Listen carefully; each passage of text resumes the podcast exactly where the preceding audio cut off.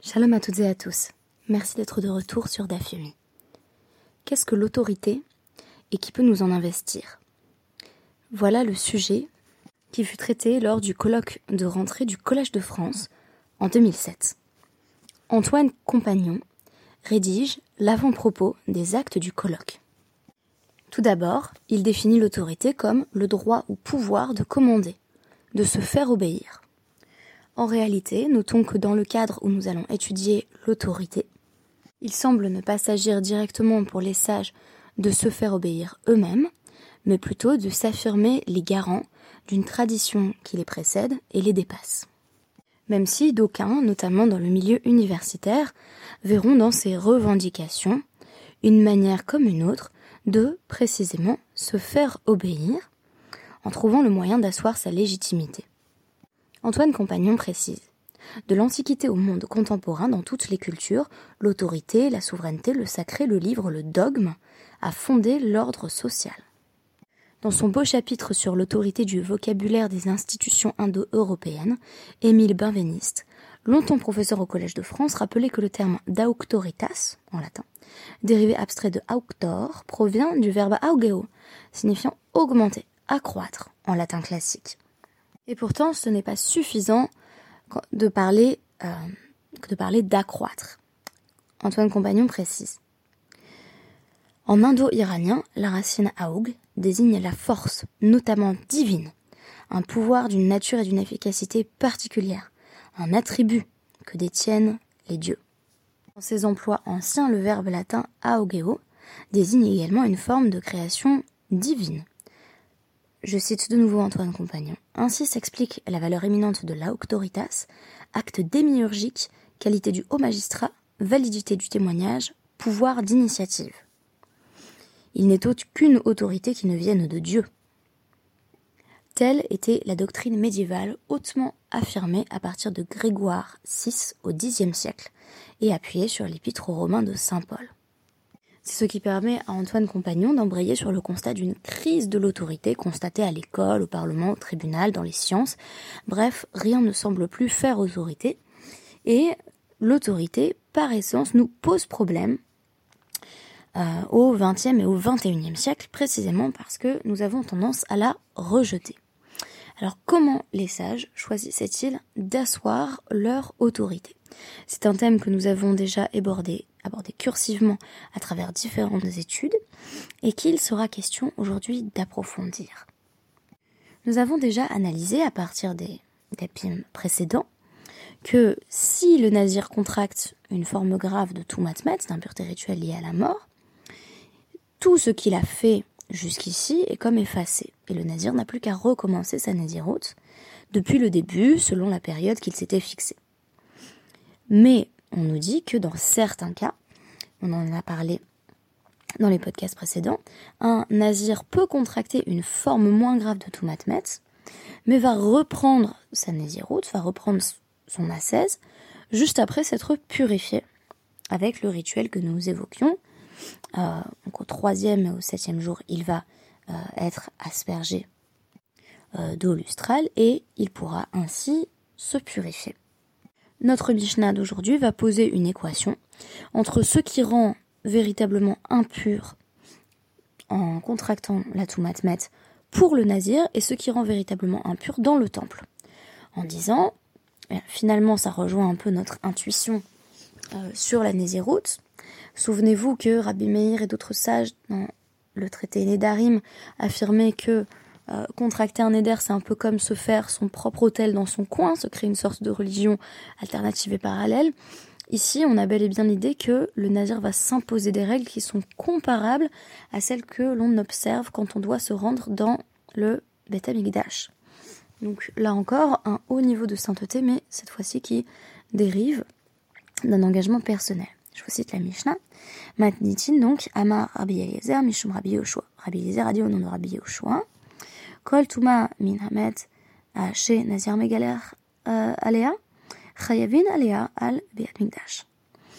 Toute impureté rituelle provenant d'un contact avec un mort qui contraint le nazir à se raser, donc à reprendre sa naziroute à zéro, rend également une personne passible de sanction si elle pénètre dans le temple en l'ayant contracté. Et l'inverse serait vrai aussi,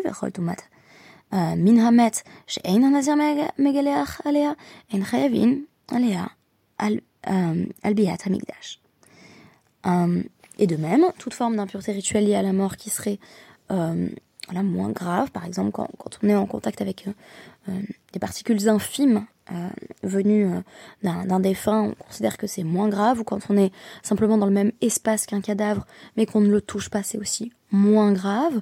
Donc si on atténue l'impureté rituelle liée à la mort et que le nazir n'a pas l'obligation de se raser euh, toute la chevelure en raison de son impureté et de reprendre à zéro, il n'est pas non plus passible de sanction si par hasard il a pénétré dans le temple en ayant contracté le même type d'impureté rituelle. Rabbi Meir est d'ailleurs surpris sur ce point en disant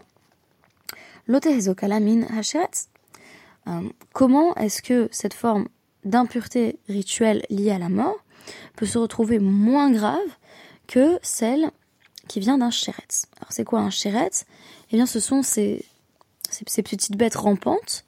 Euh, on nous dit clairement dans Vayikra 5, 2, 3 qu'une personne qui est en contact avec un chéretz contracte une forme évidemment moins grave que le contact avec un cadavre, mais une forme d'impureté rituelle malgré tout et que cette personne ne peut pas entrer dans le Betamikdash. C'est bien clair.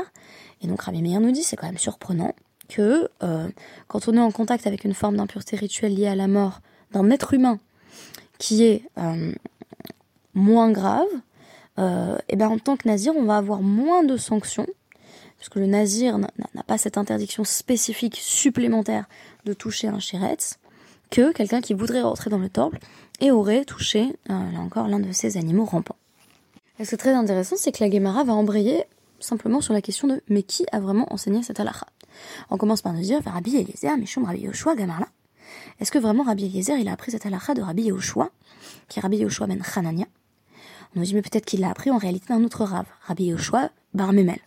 Puisqu'on a une braïta, que je ne vous rapporterai pas dans son intégralité, mais qui relate une rencontre entre Rabbi Eliezer et Rabbi Meir, où Rabbi Eliezer dit clairement, bah en fait c'est Rabbi Yoshua Bar Memel qui m'a rapporté la halakha de Rabbi Yoshua Ben Hanania. Donc ce qui est très intéressant, c'est pourquoi est-ce qu'on nous dit pas, comme on a souvent dans, la Mishnah ou dans la Gemara des, sages en série, euh, Amarintel, Amarintel, Amarintel, pourquoi là on nous dit simplement Amar Rabbi Eliezer Mishum Rabbi Yoshua et pas euh, Amar Rabbi Eliezer, Amar Rabbi Yoshua Bar Memel, Amar Rabbi Yoshua Ben Hanania. Pourquoi est-ce qu'on rate ce, maillon du milieu dans la transmission de euh, la halakha sur le parallèle entre l'impureté dans le temple et l'impureté du nazir.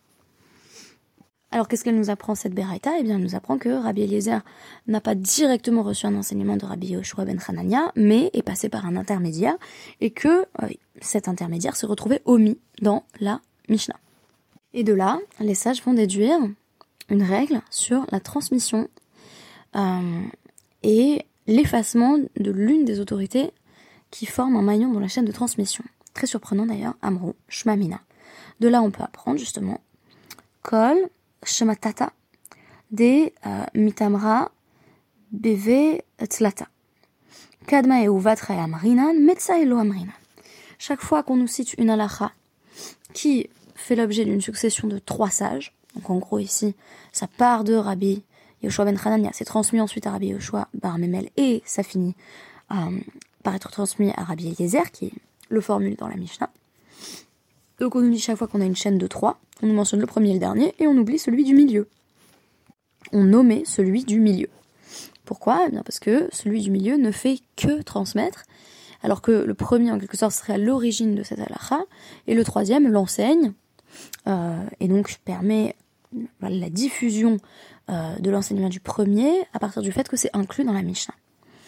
Très surprenant puisque en général euh, on, a des listes de sages, Amarintel, Amarintel, Amarintel, et que on nommait pas systématiquement celui du milieu, mais il semble qu'on nous dise plutôt ici, on peut le faire sans qu'il y ait euh, un, grave préjudice. Donc l'important dans l'autorité, pour répondre à une question de départ, c'est de savoir revenir à la source.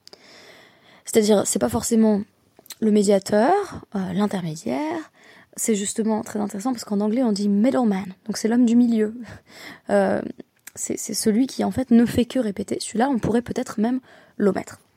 Et du coup, dans la continuité de cela, euh, la euh, Gemara va nous citer une autre Mishnah du traité PA 2.6, où c'est euh, donc euh, Nahum, Nahum Alavlar, qui était un scribe, qui a dit J'ai reçu une tradition de Rabbi Meyasha, qu'il avait reçu de euh, mon père, qu'il avait reçu euh, des ougots, donc euh, des, des sages qui, euh, qui, qui fonctionnaient euh, par, par, par paire, euh, qui euh, étaient donc en vie à la période du, du second Beth vers la fin euh, de l'époque du second Beth.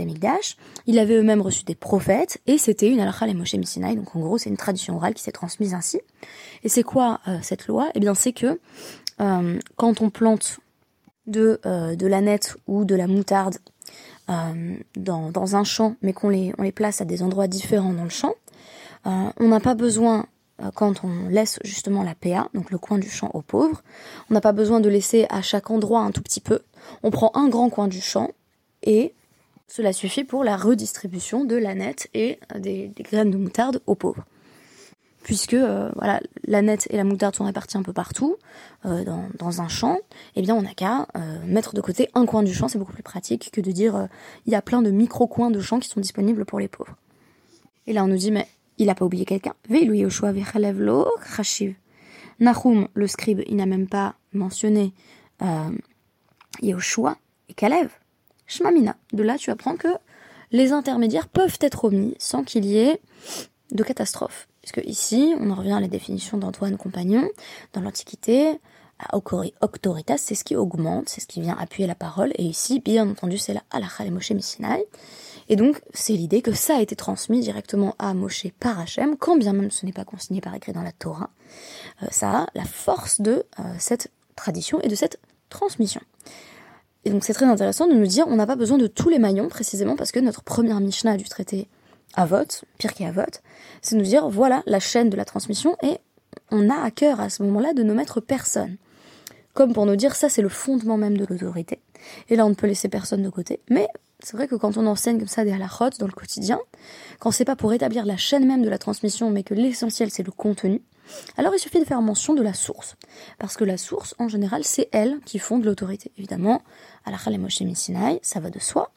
Et dans le cadre de euh, Rabbi Yoshua ben Hanania, c'est vraiment l'auteur, encore, l'autorité vient de l'auctor, c'est l'auteur premier de, euh, de cet enseignement qui fait autorité par la suite. Ce qui est très intéressant, pardon, c'est que la Mishnah suivante nous apporte un nouvel éclairage euh, sur la question de, de l'autorité, puisque on a des occurrences diverses où le raisonnement des sages se heurte euh, à la recherche de versets, par exemple, qui viendraient justifier tel ou tel raisonnement. Si je vous dis par exemple svara, svara c'est une forme de raisonnement qui n'a pas besoin de s'appuyer sur des versets, mais qui dérive de la logique. Ici, on va voir Rabbi Akiva s'efforçant d'appliquer la logique, mais on lui répond à la Chale Moshe Misinai, c'est-à-dire argument, et vous l'aurez deviné, d'autorité. Alors que se passe-t-il? La suite de la Mishnah se pose de nouveau la question des sources d'impureté rituelle qui vont contraindre un nazir à se raser le crâne et donc à reprendre à zéro. Parce que vous savez, on peut se raser le crâne de deux manières quand on, quand on est en nésiroute, soit parce qu'on a fini sa nésiroute, auquel cas on, on rase tout pour que on passe à autre chose, qu'on puisse reboire du vin, etc. Soit c'est parce qu'on a contracté l'impureté rituelle liée à la mort, et donc là, il n'y a plus qu'à tout raser, qu'à tout recommencer. Donc là, on dit, Rabbi Akiva a essayé de présenter sa propre interprétation des textes à Rabbi Eliezer à partir d'un calvar romain, un raisonnement a fortiori. Ma'im etsem ki seora. Sheino metame adam baorel. Anazir megaleach, al megao, al mesao. Ravit dam. Shehu metame adam baorel. Enodin, sheye nazir megaleach, al megao, ou al mesao. Donc cette fois-ci, plutôt, plutôt Rabbi Akiva qui est Mahmir en réalité, qui, qui va aller vers euh, une interprétation plus stricte de la loi. Il nous dit si un os, qui est un os minuscule, voilà, de, la taille vraiment d'un grain d'épeautre, ne rend pas une personne impure de l'impureté rituelle qu'on appelle donc Tumat Oel. Ça veut dire quoi Tumat Oel? Que si on se tient dans le même espace, sous le même toit, euh, quand bien même on ne touche pas directement la chose, ça fait contracter l'impureté rituelle liée à la mort.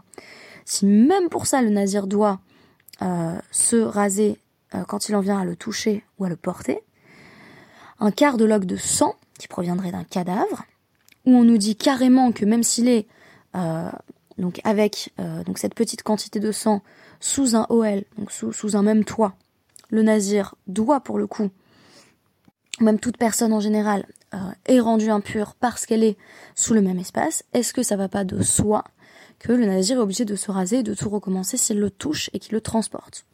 Je réitère, Rabbi Akiva est en train de nous dire, c'est évident qu'un quart de log de sang, qui est en fait relativement peu, on va dire peut-être quelque chose comme 70-80 millilitres de sang, qui proviennent d'un cadavre, on nous dit que si une personne se retrouve dans le même espace que ce, ce quart de log de sang, euh, c'est-à-dire sous le même toit, il doit, il contracte une forme d'impureté rituelle liée à la mort.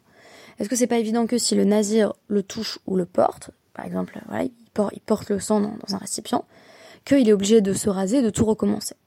Et on nous dit, bah, si on l'oblige euh, à se raser, à tout recommencer, si il a touché un, petit os, alors même que ça n'a pas d'implication sur l'impureté rituelle d'une personne quand on se trouve dans le même espace que cet os, alors c'est évident qu'on va être plus strict vis-à-vis du sang que le nazir transporterait.